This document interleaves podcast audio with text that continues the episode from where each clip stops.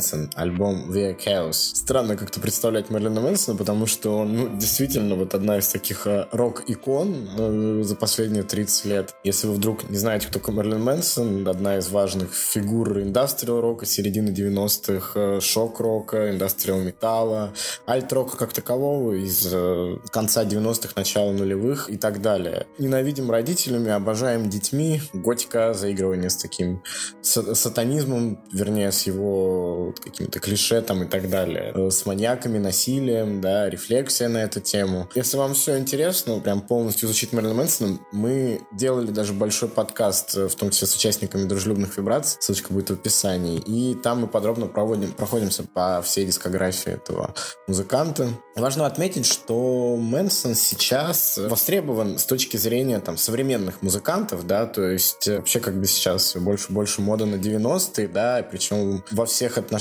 да, там начиная от звука и какими-то штампами времени, в том числе и Мерлин Мэнсон это такой определенный штамп своем времени, там, конца 90-х, начала нулевых. Музыканты, которые выросли на нем, там, продюсеры и так далее, они определенно, ну, показывают, насколько это на них повлияло, и это резонно. При этом Мэнсон как бы никогда не был таким прям огромным любимцем критики, но был достаточно массовым персонажем и массово известной рок-звездой. И, в принципе, ей остается, да, то есть он не ушел в нишу. Особенно, если мы говорим о России, фан-база здесь просто огромнейшая. Ну, я бы остановился на том, что Мэрин Мэнсон делал в конце нулевых, начале десятых. В 2009 у него вышел очень странный альбом The High End of Low. Там есть парочку неплохих песен, и, наверное, этот релиз надо было нарезать на EP, потому что там много интересных решений по звуку, связанных там и с глэм-роком, и с индастриал-роком. Там открывашка Дивур мне вообще напомнил бренд New группу. Там нет целостности. В 2012 вышел Born Villain. Он тяжелее э, других альбомов в группе. Я думаю, это в какой-то степени самый тяжелый его альбом такой, вот, прям с точки зрения металла, да.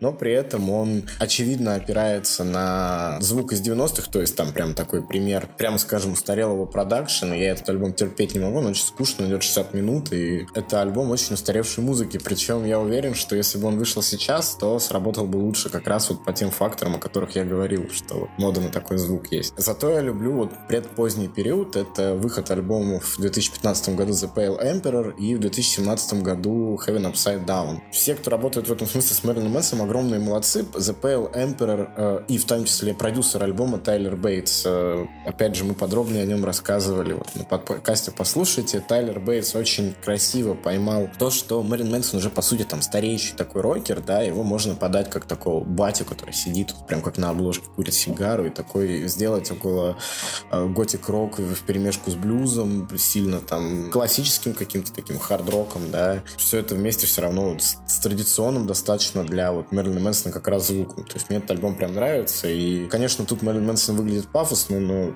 Блин, а для чего еще тогда вообще нужен Мэрилин Мэнсон? С ним же он работал на следующем альбоме в семнадцатом году, вышел Heaven Upside Down. Ну, этот альбом мне не очень нравится, то есть я с удовольствием слушаю какие-то отдельные синглы с него, но он показывает, что Мэрилин Мэнсон валиден. Вот в конце десятых с ним, с его таким коренным звуком можно работать и обновить его для какой-то молодежи. То есть мне кажется, что он звучит, ну, достаточно современно, достаточно, чтобы не выглядел как, смотрите, дед вот лезет в какой-то модный звук. Нет, эти украшательства определенно пошли и при этом сохранили вот лицо Мэрилина Мэнсона. Конечно, он тут много где молодится, то есть на The Pale Emperor такой очень хорошо спрятанный ботекс, а здесь он больше очевидный. Мне все-таки, ну, не нравится это. Это прикольно, что вот Тайлер Бейтс очень хорошо понимает Мэрилина Мэнсона, умеет с ним работать, умеет его подать так, чтобы он звучал плюс-минус актуально на сегодняшний момент, да, и был интересен не только старый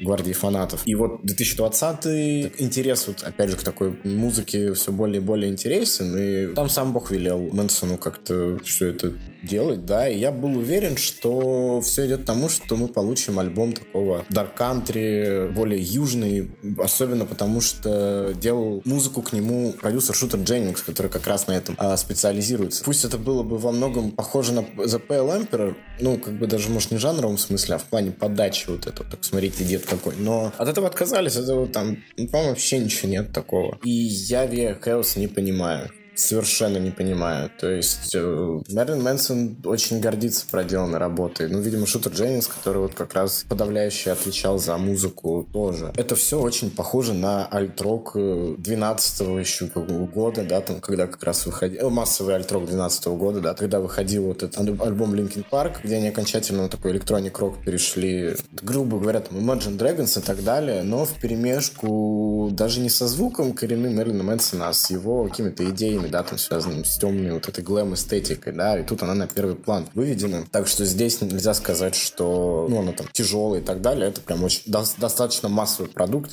для кого уж там, ну, полностью массовый продукт. И это как бы хорошо, ну, как бы это Мерлин Мэнсон, его либо и так послушают, либо почему нет, он и так уже всем занимался. Это безумно скучно. Единственное, что мне, правда, трогает, скажем так, в альбоме Via Chaos, это, я не могу сказать тексты. Тексты там традиционно вычурные, традиционно гротескные, традиционно, ну там, если вы это любите, то вам понравится, да, но в остальном это прям такая королева драмы и эпатаж. Но в нем обычно Мэрилин Мэнсон, пожалуй, всегда, он выступал с такой верхней, верхней, он там принц, он принц тьмы, он король, он носитель какой-то такой тайны, особой демонической силы, особого подхода и так далее. То есть э, он как бы принимает к себе грешников, принимает к себе опустившихся богачей, он принимает всех так или иначе, всех, кого надо простить, скажем так, да, но он как бы это все не спускается, не снисходит э, до вот уровня этих людей, он их просто понимает и говорит, да, я, я, я сила. Тут же он наконец-таки выступает с позиции, я бы не сказал простого человека, абсолютно нет, но ставит себя как-то в рамки того, что, ну, там, тот же вот титульный Via Chaos, да, это все про нас вместе взятых, как там, и, как в том числе Мэрина Мэнсона, как персонажа, то есть он наконец-то сделал очень горизонтальный альбом. Это, конечно, очень круто, и мне это нравится. Несмотря на то, что вот от этой классической вычурности он не, не избавился, но вот сам вот этот э, сценарий, он, он очень хороший, во-первых, до 2020-го, а во-вторых, он как бы все равно освежает так или иначе Мэрилина Мэнсона. При этом Шутер Дженнингс, как мне кажется, он не понимает Мэнсона. То есть он видит его как-то совершенно по-другому, причем Мэнсону это, видимо, ок, потому что, ну, он доволен проделанной работой, ему нравится. Понимаете, эта музыка, она существует как-то отдельно от самого Мерлина Мэнсона. У меня такое ощущение постоянно было, что он вокально, он постоянно догоняет. Вот мелодия идет, он постоянно догоняет старается ей как-то подпеть и так далее. То есть, ну вот, Шутер Дженнингс э, сделал для своего там портфолио пластинку Мерлина Мэнсона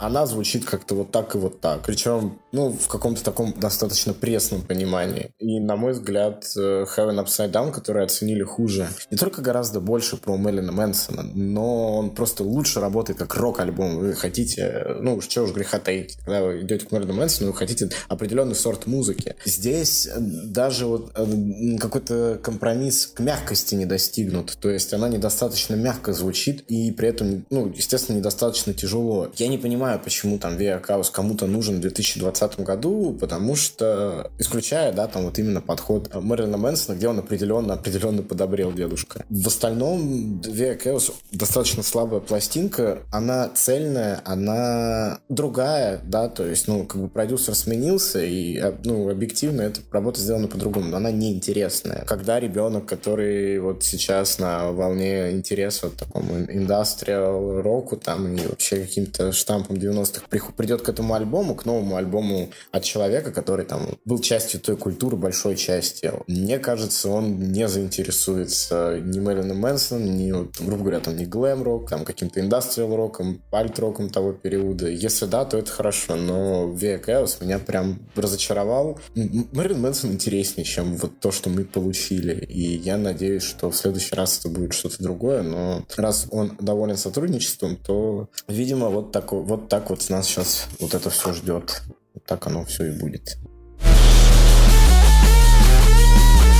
Дирадориан, альбом Find the Sun. Это второй альбом бывшей участницы Dirty Projectors Angel Дирадориан, который вот-вот был выпущен в середине сентября и который, возможно, был пропущен на фоне всех тех потрясающих релизов, которые вышли в этом месяце. Очень бы хотелось, чтобы он не пропал с ваших радаров, поэтому попробую немного о нем рассказать. Может быть, он вас заинтересует и вам действительно понравится, и вы останетесь довольны. Давайте обо всем по порядку. Во-первых, Angel Дирадуриан, она действительно Дирадуриан, Она армянка, у нее армянские корни, но она уже много лет живет солнечной Калифорнии. И в целом она прославилась, конечно же, благодаря своему материнскому проекту. Это Dirty Projectors, это группа, которая появилась еще на заре нового века, в начале нулевых. Это группа, созданная Дэвидом Лонгстредом, единственным ее участником, постоянным на протяжении уже 18 лет. Ну и Тира Дориан, конечно же, была одной из сменных участниц проекта, вот, своего рода культовой группы, которая появилась, и очень трудно, наверное, как-то категоризовать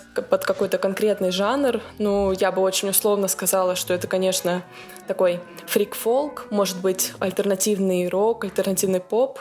Ну или очень, конечно, грубо можно сказать, что Duty Projectors также вошли в такое направление чисто технически альтернативной музыки, которая появилась и получила название New Weird America. Да, то есть это было то самое такое скрещение, такая комбинация психоделик рока, фолка, то есть, да, та же самая музыка Дивендер Банхарт, это Кокорози, Animal Collective, последующие потом уже проекты Эвитейра, Panda Bear. Да, конечно, это может быть New Wet America, но не совсем то. Главное просто, что Dirty Projectors — это довольно-таки известная нишевая группа, которую просто стоит послушать, когда-нибудь ознакомиться. Они уже стали таким проектом, такой группой, которая, наверное, может позволить себе эксперименты и в целом может заниматься тем, что она хочет. Ну, а что касается самой э, Angel Дирадориан, сейчас ей 34, она выросла в солнечной Калифорнии, и у нее было довольно-таки насыщенное музыкальное детство и вообще творческая карьера. Она уже в 5 начала играть на скрипке, в 7 занималась уже на фортепиано, и в целом в подростковом возрасте она познакомилась с песнями Radiohead, с Эллиотом Смитом, и уже начала быть очень вдохновленной в целом этой сферой, и решила для себя, что, наверное, музыка станет ее спутником по жизни, что она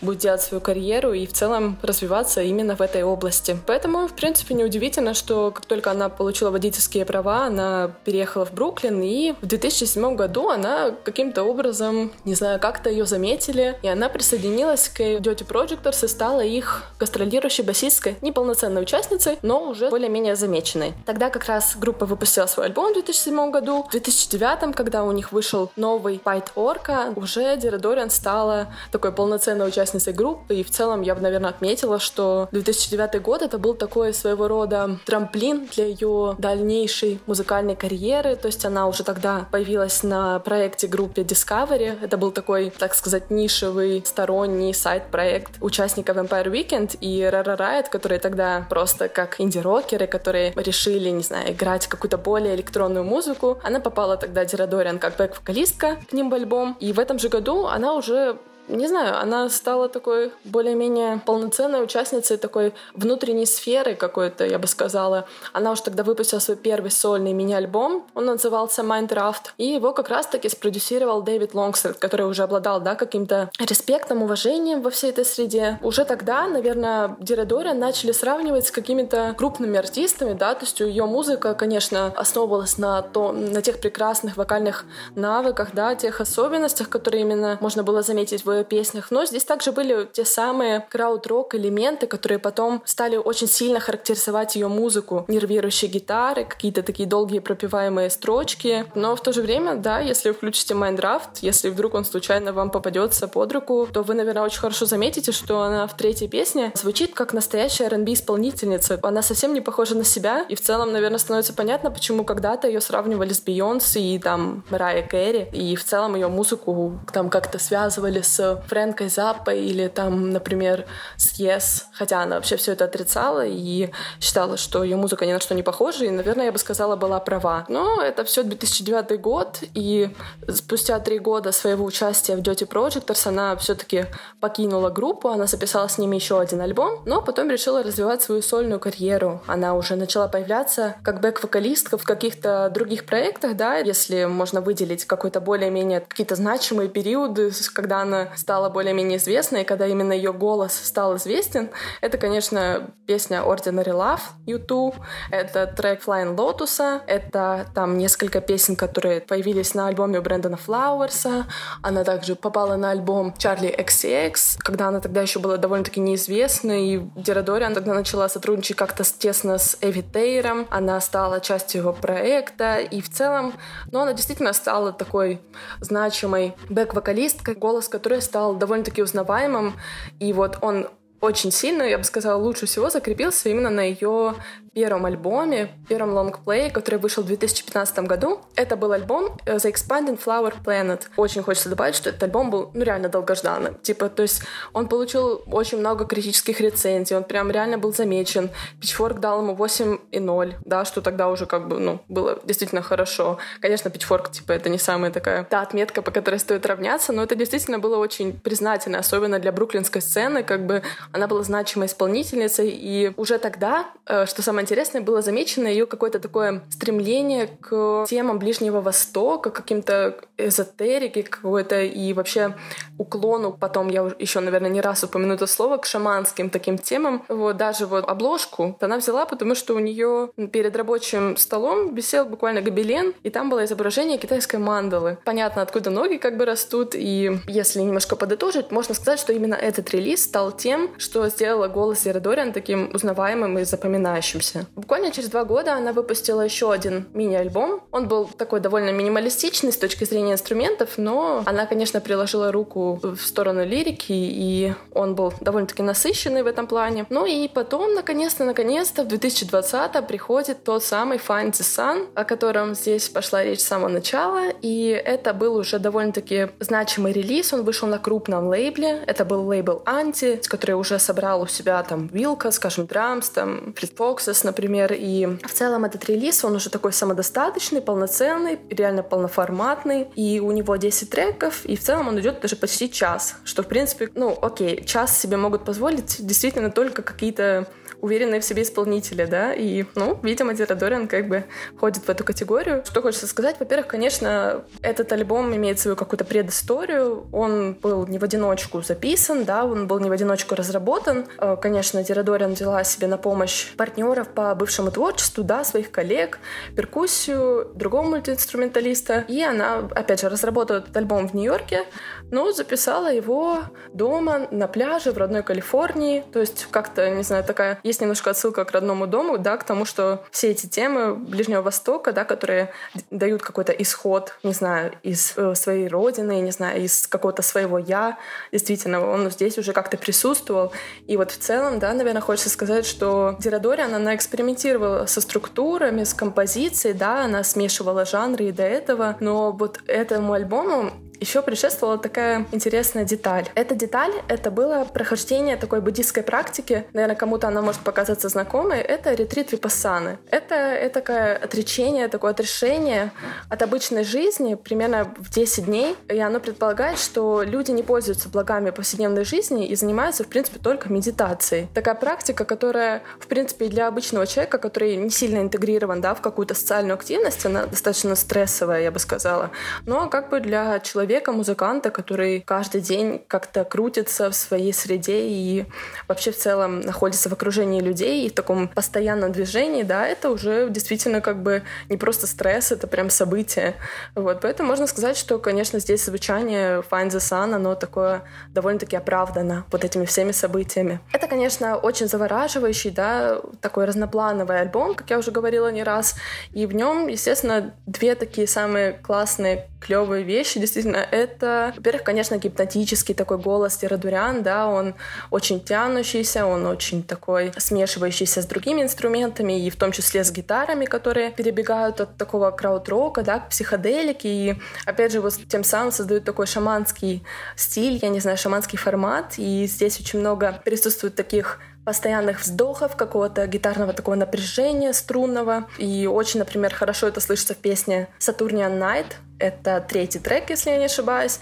И он начинается очень красивым таким крауд-рок гитарами, которые прям ссылаются на Кен прям очень сильно отсылка на Кен, на их песню Mother Sky. У меня, конечно, это вызывает еще отсылки к Horrors, которые записывали свой Primary Colors, да, и вдохновлялись не только Кен и вообще крауд-роком, но и Portishead. Стоит заметить, там очень много таких красивых структурированных волн, переходов, и та же самая, например, песня It Was Me, которая очень отличается такими волнующими гитарами, перкуссией, вот, но, конечно, все это, все это движется к такой стержневой песне The Illuminator. Это такая девятиминутная, я бы сказала, ода, наверное, или экспром такой который на самом деле экспромтом-то и не был, но это такая очень похожая на импровизацию песня, которая заставляет тебя потеряться во времени. То есть ты действительно ее слушаешь, но в какой-то момент все звуки этой песни становятся настолько похожим на какой-то твой настоящий саундтрек, то есть ты настолько к ним привыкаешь, что ты, в принципе, забываешь, что ты слушал. То есть у меня это такое довольно редко случается, возможно, вам это тоже понравится, и вы ощутите этот эффект, но действительно стоит внимания, и что самое интересное, 9 минут этой песни, они вообще не чувствуются как 9 минут. Ну и отдельно, конечно, хочется отметить то, что Дира Дориан, да, она раньше была на подпевках, и она была бэк-вокал, но все это ушло. То есть она на своем альбоме, она реально уже занимает центральную позицию. То есть никаких бэк-вокалов нет. То есть, конечно, ее подпевки формально есть, но все вот это их место занимают какие-то флейты, какие-то струнки, какие-то такие звучки, которые именно вот создают вот это вот полноценное ощущение такого полноценного альбома. Отдельно мне бы хотелось отметить песню Monks Ropes э, «Одеяние монаха». Если можно перевести, это такая баллада о монахе, который как-то переворачивает свое мировоззрение с ног на голову после того, как решает переехать на и жить вообще на вершине горы, чтобы общаться со своим богом. Это как бы не то, что какая-то реальная история, это просто связано с тем, что Зирадориан, она в своей жизни очень много раз встречалась с людьми, которые хотели себя как-то изолировать, да, отречься и стать такими отшельниками. И вообще говорили о том, что я уже не могу находиться среди людей, что очень важно как бы побыть наедине с собой. В целом она была этим очень возмущена и говорила, что это странно, что типа многие хотят изолировать себя, потому что эта изоляция, она по сути невозможна, пока ты сам себя не примешь. То есть в этом нет смысла, потому что тебе очень важно интегрироваться в общество и уметь с ним взаимодействовать. Ты не можешь просто так отречься от людей вокруг тебя и стать просто, не знаю, частью самого себя. То есть важно найти именно какое-то свое место в этом мире и прочее, избавиться, конечно же, от общественного давления, да, но уметь как-то вместе жить с окружающим нас обществом. И, конечно, там, если уже говорить такими довольно-таки абстрактными вещами, это, конечно, найти свою внутреннюю силу, да. То есть мы, возможно, просто ее до сих пор не ощущаем, мы не знаем о ней, но она есть. Так что, возможно, для э, самой Дирадориан этот альбом послужил каким-то, не знаю, шагом к тому, чтобы достигнуть випассаны, да, это своего рода такая буддистская нирвана, своего рода ощущение какого-то благоденствия, то, что все хорошо, и ты на своем месте, и все вокруг гармонично, и в гармонии с собой. Так что надеюсь, что этот альбом тоже приведет вас к какое-то ощущению випассаны, и вы его обязательно оцените по достоинству, и он вам понравится.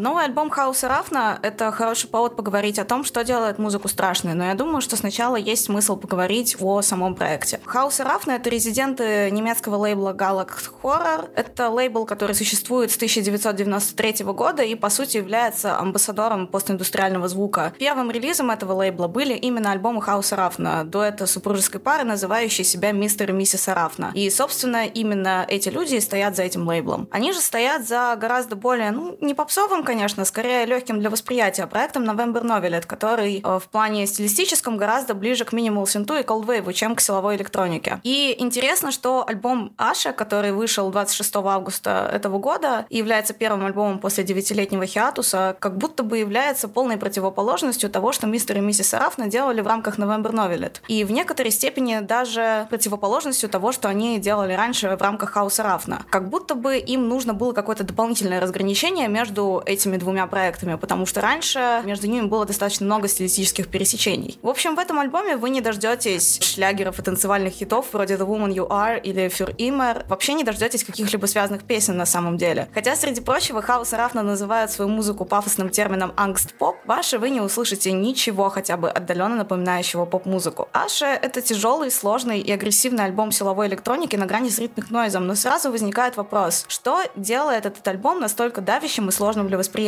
В выпуске про саундтрек Тома Йорка к Суспирии я упомянула о том, что в одном из интервью он говорил, что страшной музыку делают диссонансы. Но мне кажется, что это слишком абстрактно и несколько упрощает проблему. И что вообще такое диссонансы? В разных источниках на эту тему пишут о так называемом дьявольском интервале или о тритоне, очевидно, интервале из трех тонов. По сути, квинта минус полтона или кварта плюс полтона, как вам угодно. Тритон сам по себе без разрешения до секста или до терции, очевидно, неблагозвучен. Причем этого на самом деле есть математическое или даже скорее физическое обоснование. То есть, если сыграть два звукообразующих тритон одновременно, то этот аккорд образует нерегулярный паттерн звуковой волны. В то же время с квинтой такого не происходит. И более того, если вы сыграете, допустим, ноту до на рояле, то есть цифровое пианино не подойдет, нужен именно рояль, ну или там пианино со струнами. И отпустите клавишу, то сначала вы услышите сыгранный звук, потом ту же ноту на октаву выше, потом квинту. По сути, как бы каждый звук содержит в себе квинту с точки зрения физики звука, но это как бы если по-простому. Я на самом деле в этом вопросе немножко не разбираюсь, поэтому если вам интересно, можете как бы сами почитать что-то на эту тему. Ну так вот, конечно, дьявольский интервал не обязательно используется в музыке именно с целью напугать.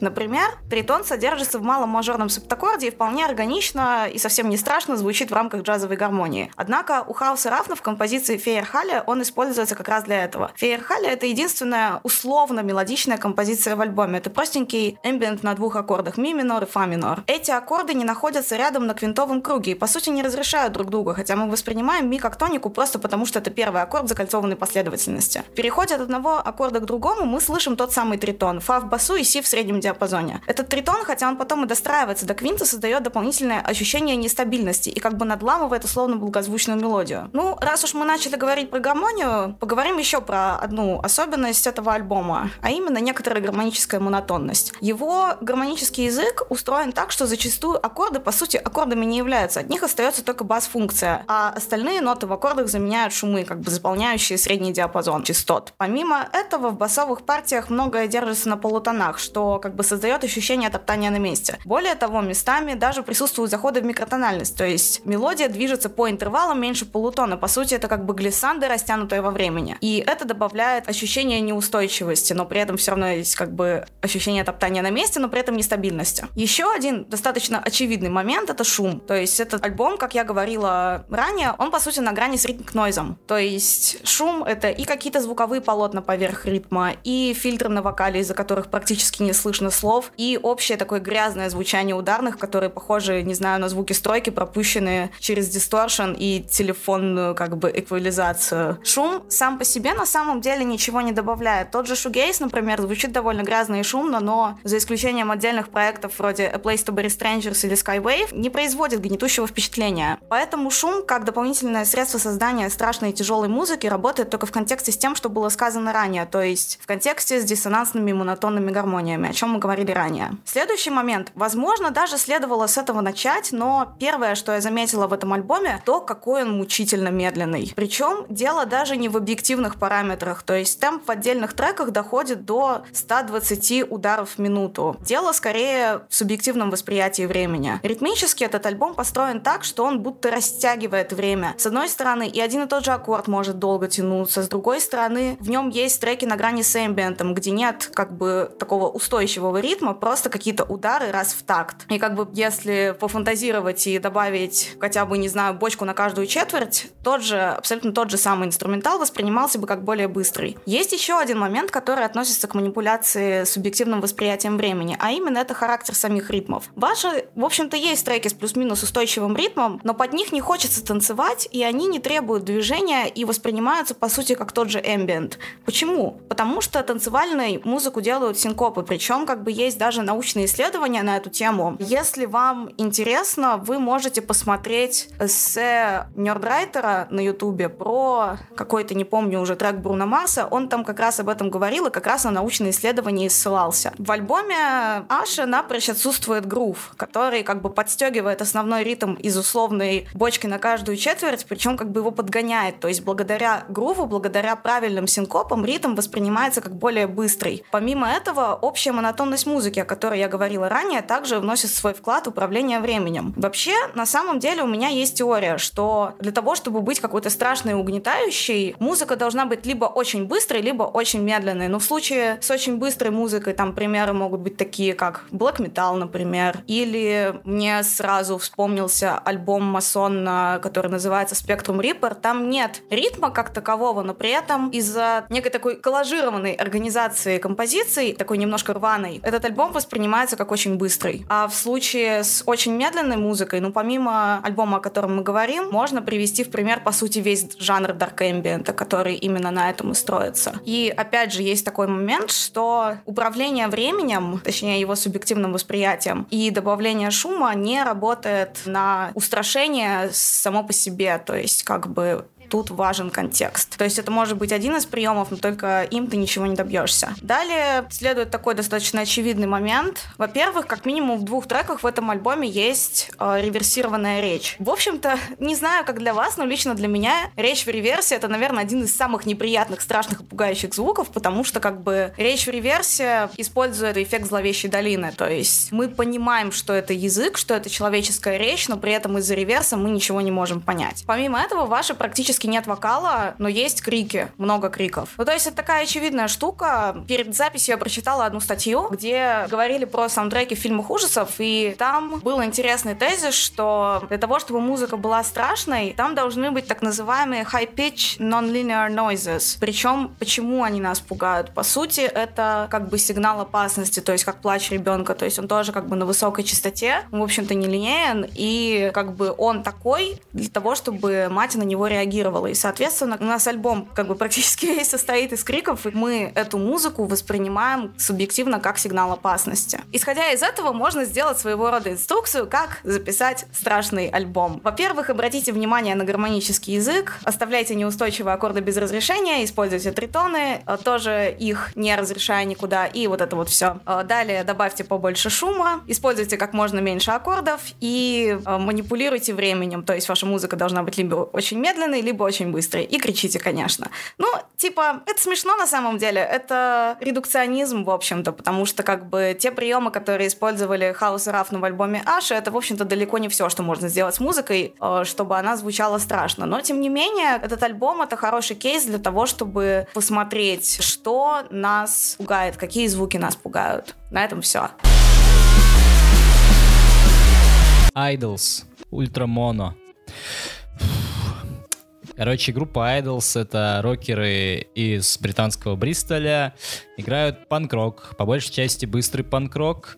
Довольно однообразный, шумный, но капец какой харизматичный и яркий. Вот. Этой группой, я не знаю, грезил записать о них подкасты еще с 17 года, когда вышел их дебютник «Брутализм». И потом в 18 году очень тоже хотел их взять, когда вышел их э, «Joy as an Act of Resistance».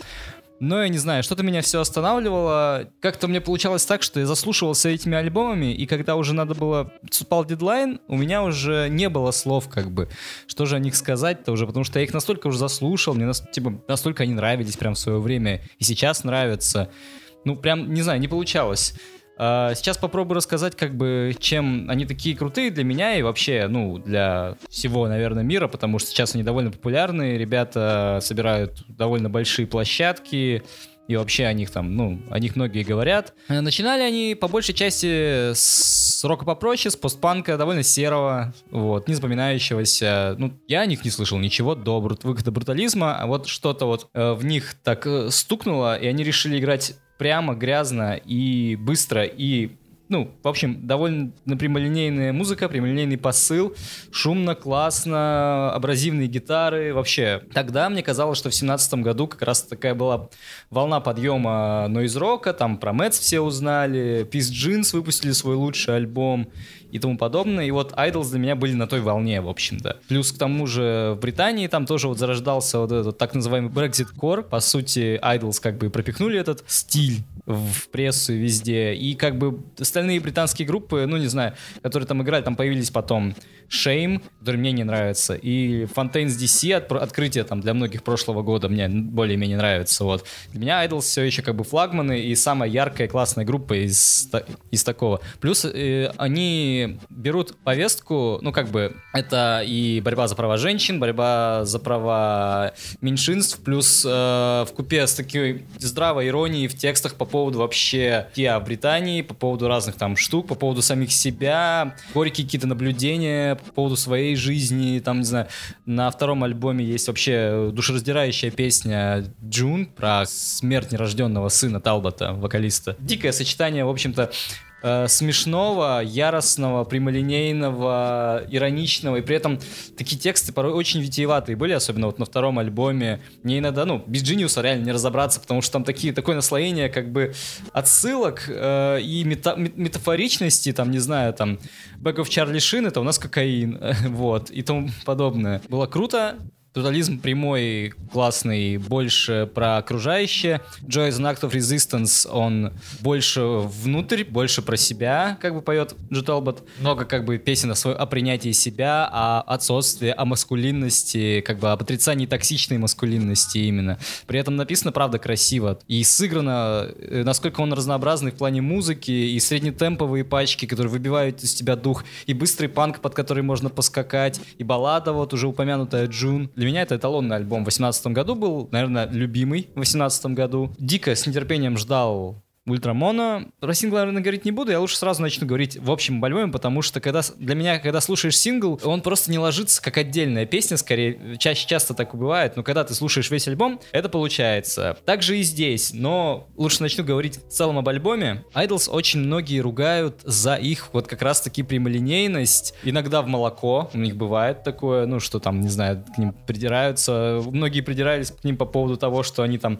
якобы поют про рабочий класс, но сами нифига не рабочий класс и тому подобное. Ну, все, кому не лень, от Slifford Mods до, блин, чуваков из Sports Steam. Я не знаю. Но, мне кажется, в этом их и фишка, что они должны раздражать. Потому что вот на этом альбоме, на новом Ультрамона, они просто взяли и все, за что их критиковали, они возвели просто в абсолют. Однообразно прямолинейно мы будем играть еще громче, мы будем играть шумнее. Нас, нас говорят, что мы типа подаем прогрессивные классные вещи голосом чувака, который вас в баре забьет, да мы просто на вас, вам в лицо будем орать. This means war. То есть уже никакого личного практически здесь не осталось. Здесь, по, по сути, такие прям выпады, лозунги, клишированность какая-то. Вот с первой же песни он как раз таки War. Просто такого они еще не писали, чтобы настолько прямо было, настолько в тебя вдалбливает, настолько крик, иногда даже раздражает, даже меня раздражает, хотя, в принципе, мне это нравилась подача вокалиста на прошлых альбомах. Здесь он как будто бы перебарщивает совсем, то есть совсем с катушек слетает. Либо его так достали все, либо, ну, а чё быть нет, как бы. Здесь лирика максимально прямолинейная. Если надо сказать uh, Raise my pink fist and say black is beautiful, я это сделаю. Песня Степ дешевой мотивации, она при этом написана так, что, ну, типа, под нее только в качалку идти и плясать на танцполе. Ну, это классно. Мистер Мотивейтор классная песня, на самом деле. Если нужна песня о принципе согласия, мы просто будем петь consent, consent, consent, my body is my body, и позовем Дженни Бет из Savages на припев, чтобы на французском это пропела. Как бы это поначалу не обескураживало, особенно там, не знаю, мне кажется, вот э, русский человек э, музыкально прошаренный, он вот слишком привык к каким-то витиеватым метафорам и тому подобное, ему прямолинейность зачастую ну, вообще не к лицу. Здесь может ошарашить очень сильно, и меня тоже на самом деле. Я очень долго собирался силами, опять же, написать эту рецензию. Опять чуть не, не профигачил дедлайны, потому что у меня вот один день я слушаю, мне нравится, второй день я слушаю, блин, капец не нравится, причем по большей части из-за звука. Не знаю, он очень попсовый, за это отвечал продюсер Кенни Битс. Там есть вот эти дропы, когда прям э, в сильную долю там убивается просто, микс проседает. Пум, там такое любили вот в таком вот этом посткардкоре начала десятых, конца нулевых делать, которые вот там скрабкор, все такое. Здесь это есть. Очень ленивый сонграйтинг, мне кажется, то есть там несколько песен буквально с одним и тем же темпом. Если это шло брутализму, потому что там весь альбом такой был, то здесь, когда у тебя плавающие есть песни типа Grounds, которых довольно там интересные есть и синтики, и там какой-то упор именно на котлы в барабанах, то есть меньше тарелок, там больше, чтобы стучало, то вот несколько песен таких вот, как э, Anxiety, Modern Village, э, та же Natush Пома, который вот этот посыл про Consensual, и там Carcinogenic, вот, они, короче, ну, блин, реально, как будто бы они написали вот вокруг там песни, там, Mr. Motivator, Grounds, War, э, Rain, э, Lover и Him, такая большая балладная перед закрывашка, и вот посередине вот как будто такие, блин, ну мы же не хотим EP, давайте влепим вот этих, короче, ты ды ды ды ды Несмотря на это, даже звук, который вот я сначала ругал, он в некоторых песнях, ну, типа, он абсолютно, абсолютно классно ложится. Опять же, в том же Mr. Motivator, потому что начинается это просто вообще. Я специально под это создал диджей-сет, так и нигде его и не сыграл. Я очень хочу ее включить просто ради этой песни. Лично моя любимая пачка с альбома Lover, это я так офигел от того, насколько низко они настроились, чтобы ее сыграть, насколько она такая злая, прям такая утробная, и как в припеве она шкалит просто по частотам, ну, как будто, вот, как, вот знаете, вот Death Magnetic, помните альбом? Как он ужасно сведен, там, как профокапились они по мастерингу, все клипуют, все такое. Здесь это, это идет. Музыканты со временем научились использовать этот прием как бы себе на благо, и здесь это звучит классно. Еще и песня такая, по сути, она как бы хейтером, сам, fuck you, I'm a lover, такое, вы не любите меня за клише, за мои там эти лозунги, все такое, да, типа, окей. Look, I'm, I'm a soul singer, sticking in the faces with my middle finger. И таким еще лени... ленивым вокалом, как будто вот, ну прямо, да. Ну, короче, haters gonna hate, а я как бы I'm a lover. Очень неоднозначный для меня релиз. Я вот сейчас начну уже подводить итоги все-таки. Взяли за все, за что их ругали, и просто возвели в абсолют. По пути потерялось много классных вещей, таких как метафоричность текстов, мне так показалось, по крайней мере, как было на прошлом. И, ну не знаю, легкость, вот, потому что даже самые этот, э, маршевые, среднетемповые вещи на Joy, они как бы звучали гораздо легче, чем вот все, что на Ультрамона. Ну, в плане не вот не легче, что тяжесть, вот именно, а вот какая-то грузность, короче, вот что тебя уже просто вот прям бивает. Ты не понял? Да как ты не понял? Я тебе сейчас просто в 10 раз понятнее объясню. Лично для меня, на самом деле, хоть мне, может, не очень нравится это переслушивать, хотя, ладно, я, честно, раз 20 послушал, просто не буду так часто возвращаться к предыдущим альбомам. Мне кажется, сам подход, он очень верный, потому что не зря говорят, типа, если, и, короче, извините, ебаный мужик орет толпе ебаных мужиков о том, что домогаться это плохо. Мне кажется, этим мужикам будет гораздо, как бы, понятнее этот месседж, чем он будет произнесен преподнесен как бы с другой стороны. Как бы это грустно не звучало, но мне кажется, наверное, работает это так, потому что ну, this, this means war, короче, уже вот. Окей, хорошо. Я надеюсь, что в следующем альбоме они изменят как-то, ну, звучание, потому что сейчас стилистика Айдлса, она выработана в край уже, и дальше уже делать из этого, мне кажется, это будет, вот это уже будет повторы в плохом смысле. А сейчас, ну, сейчас что есть, то есть. Самое забавное, что идеальный альбом для живых выступлений. Ну какие сейчас живые выступления, да? Ну вот слушайте дома, трясите кулачком и угорайте. Вот, я все сказал. Меня зовут Оля, и сегодня я расскажу об альбоме, который я слушала все лето. Это Deep Down Happy от британцев Sports Steam. Это группа, которая за 3-4 года своего существования создала и группу в WhatsApp для фанатов, и смешной Твиттер, и, наверное, сам, одно из самых крепких фан-обществ. Также у них было очень много двухсмысленных высказываний в медиа, но самое главное для меня — это задорная музыка, которая и стала саундтреком во многом 2020 года. В этой группе играет шесть человек. Ее основал Роб Кнакс, гитарист. Также там играет Алекс Райс, который фронтмен, который по большей части высказывается в медиа. Бен Мак, клавишник, Ал Гринвуд, барабанщица, басист э, Оли Девню, гитарист Хенри Янг. И они все были выпускниками Кембриджа. Они вместе переехали в Лондон и стали жить в одном доме, занимаюсь всем от социальной помощи до социальных сетей. И в целом вся их музыка — это такой гимн Средней Англии. Вот, альбом должен был выйти в апреле, но из-за пандемии коронавируса ребята перенесли его на июнь. Но уже пару лет назад, до выхода альбома, они начали гонку с тем, чтобы альбом стал самым продаваемым на территории Британии. Есть смешная история про Леди Гагу. Так получилось, что ребята и Леди Гага выдвинули свои альбомы примерно в одно и то же время. В середине июня Sports Team хотели обогнать ее в рейтинге и продавали свои пластинки уже по очень низкой цене к концу недели. То есть чарт обновлялся каждую пятницу и переименовали свой чат в WhatsApp с фанатами чарт Battle. Э, заставили всех, не то что заставили, но попросили всех о нем написать. The Wombats, Льюис Капарди о них писали писал вообще очень многие звезды британской сцены, британского медиа писали о ребятах, что, мол, послушайте этот альбом. В университете Бирмингема даже делали ставки. Там поставьте один фунт на то, что Sports Team займет первое место. Первое место ребята так и не заняли в чарте, но это не помешало им прям выстрелить и стать очень известной группой сначала в Британии, а затем и во всем мире.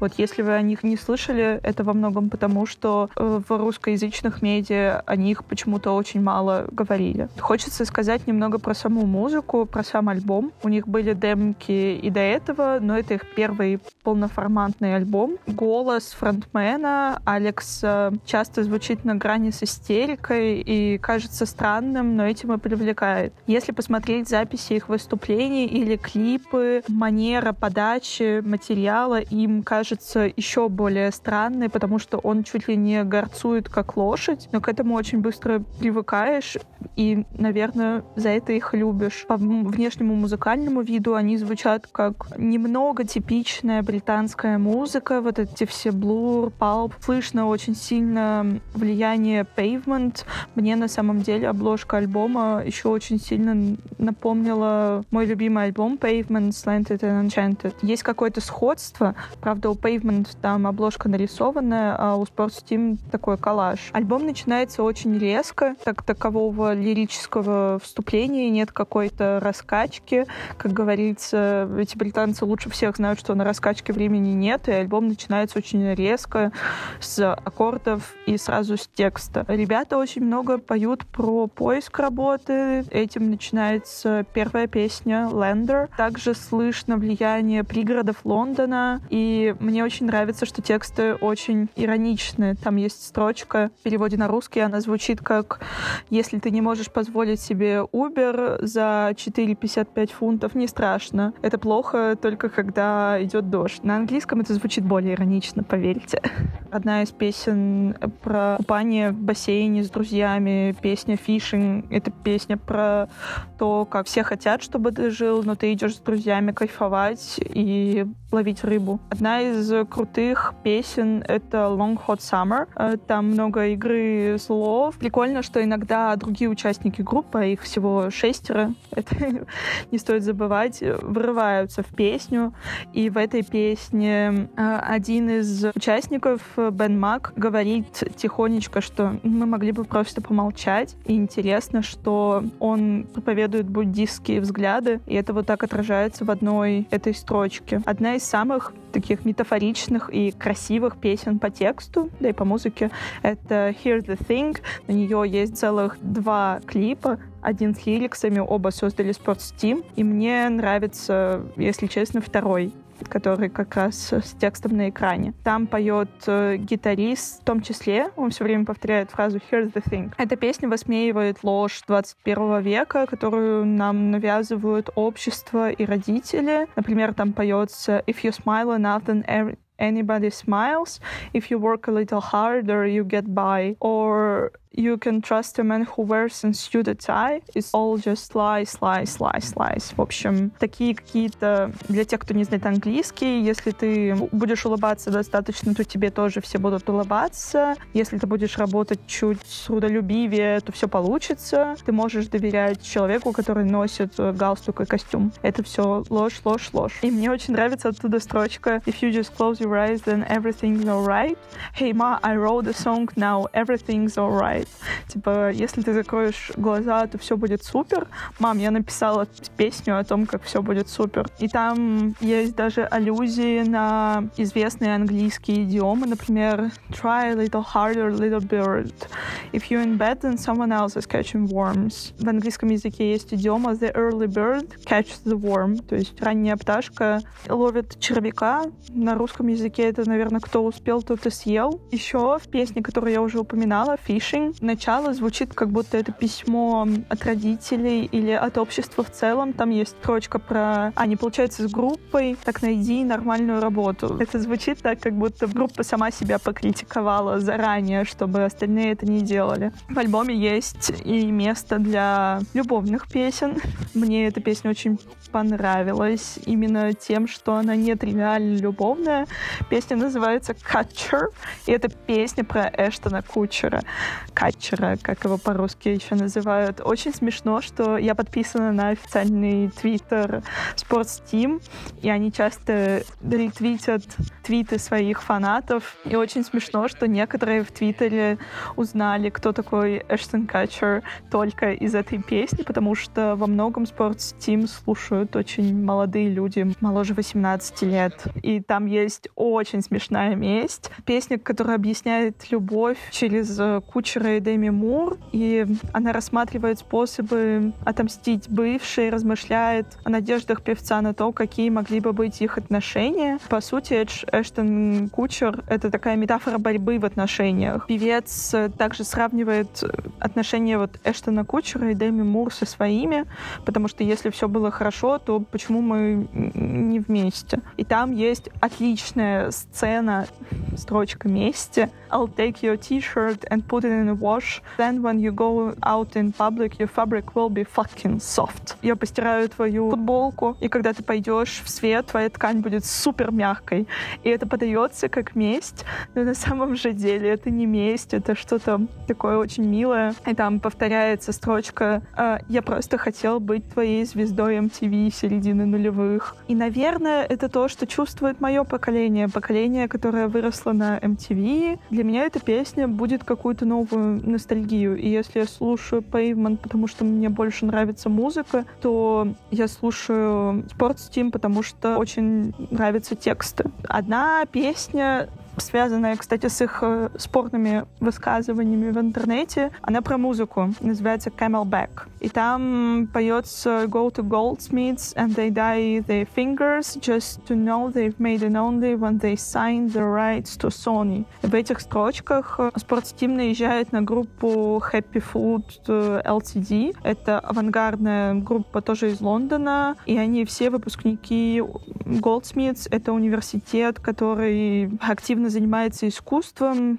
и из него вышло много известных групп. Эта группа тоже подписалась на Sony Records, и она была очень известной, но потом канула в лету. И Алекс Райс, фронтмен группы, назвал ее одной из худших э, групп в истории в интервью журналу Guardian. Вот. В целом, они, в принципе, прыгают на upper mid class, на средний класс, хотя сами учились в Кембридже, и вот это то, что, что в принципе, может э, отталкивать от них. Также они прыгали на группу Shame в этом же интервью, хотя в другом интервью их хвалили, критикуют претенциозность о том, говоря о том, что поэзию можно найти не только в отсылках к Джойсу, и это прямая критика группы Fontaines DC, которые очень дрочат на него. Я люблю Фонтейн с DC.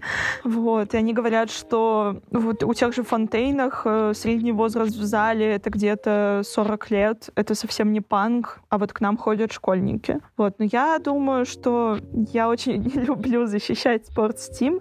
Я думаю, что они просто такими высказываниями во многом хотят создать себе бунтарскую, может быть, репутацию и стать известными. Они также прыгали на Idols, говоря, что их э, критика современной политической ситуации в стране очень банальная. Спортстим считают, что они более тонкие. Что мне в них нравится, это то, что они романтизируют то, что их окружают. Альбом по звуку очень сильный, так что советую вам загрузить его в плееры или найти на одной из площадок, где вы слушаете музыку, и рассказать в комментарии о своем мнении.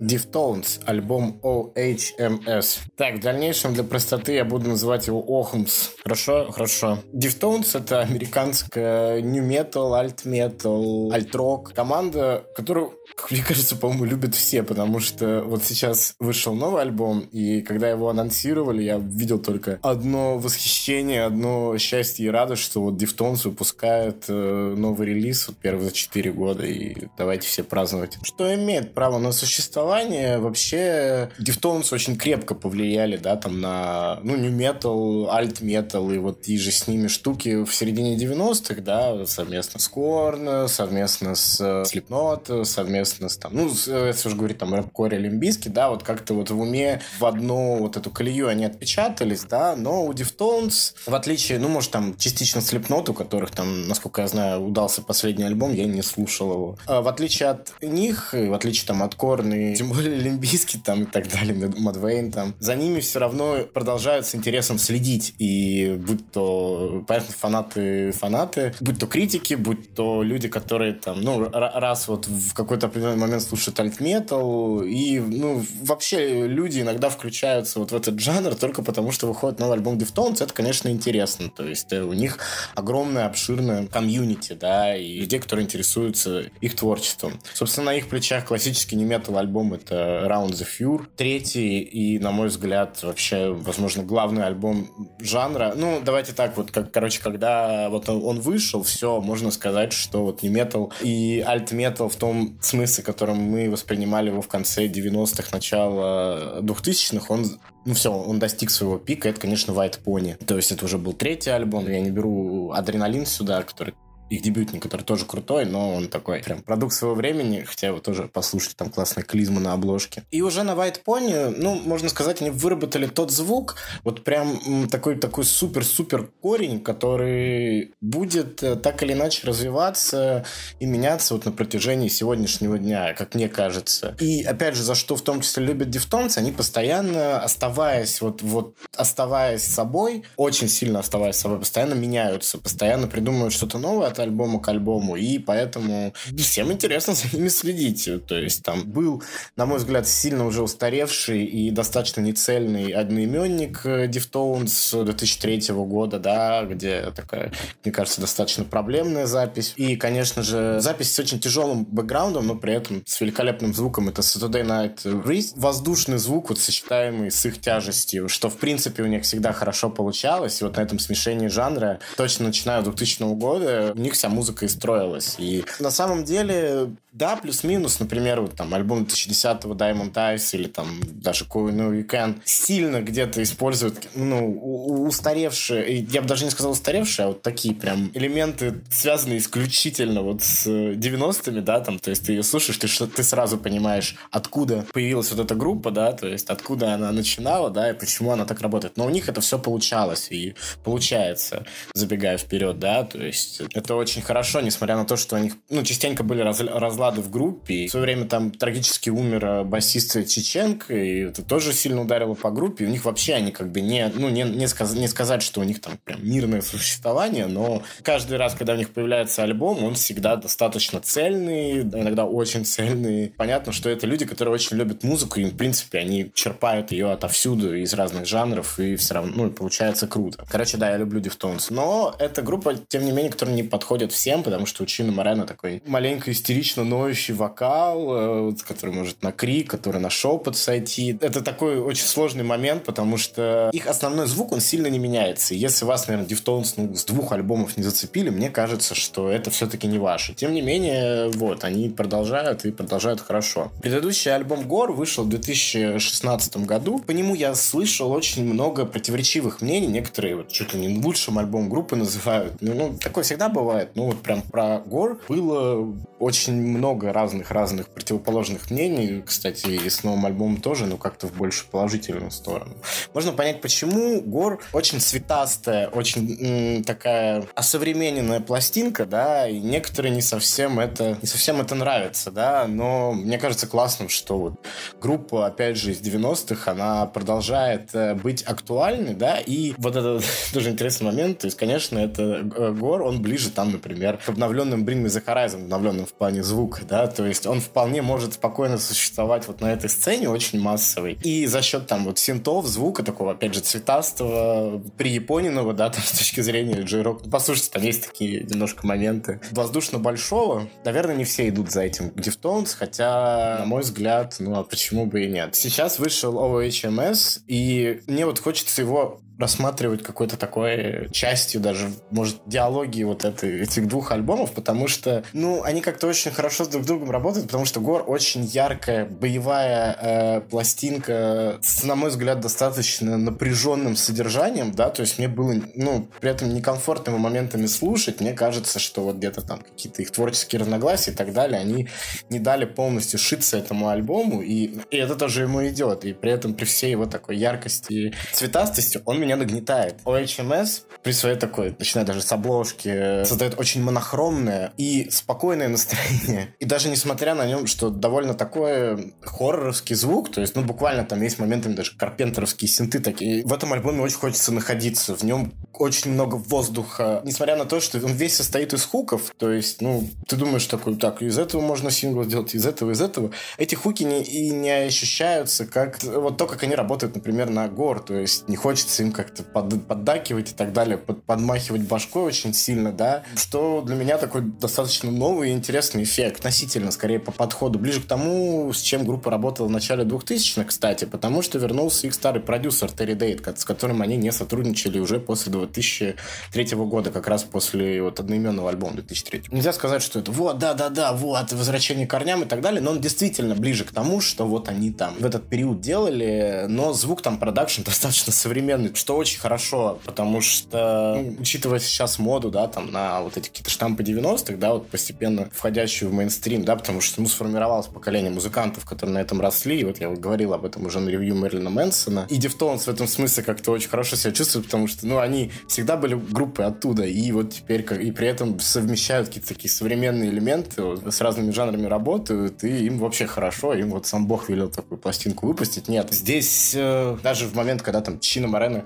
кричит, он как будто его как немножко глушит, э, и мне нравится, что у Охмс есть вот такой момент, когда если в гор вас постоянно заставляли быть непосредственным участником событий, вас постоянно кидали в гуще, вам это не всегда нравилось. Мне нравилось то, что вам там, дают копье и говорят, что это теперь твоя жизнь, это вот, вот, это теперь воюй, вот, борись и так далее. И ты невольно как-то этому должен в этот процесс включиться. Охум э, заставляет тебя быть скорее свидетелем каких-то событий. То есть он постоянно говорит, ты воспринимаешь себя призраком, вот, ты смотришь на это, ты постоянно здесь находишься не в гуще. Ну, ты буквально как призрак, то есть типа, через тебя там летят пули, какие-то страшные вещи и так далее, но они проходят сквозь тебя, ты здесь абсолютно безопасен. Но тебе придется это смотреть, потом тебя все равно наградят каким-то спокойным моментом. Это круто, потому что, ну, Охумс очень хороший альбом для какого-то такого эскапизма, когда тебя... И, и если вы получаете удовольствие и умеете расслабляться под э, пластинки с большим таким количеством рок-куков, правда, но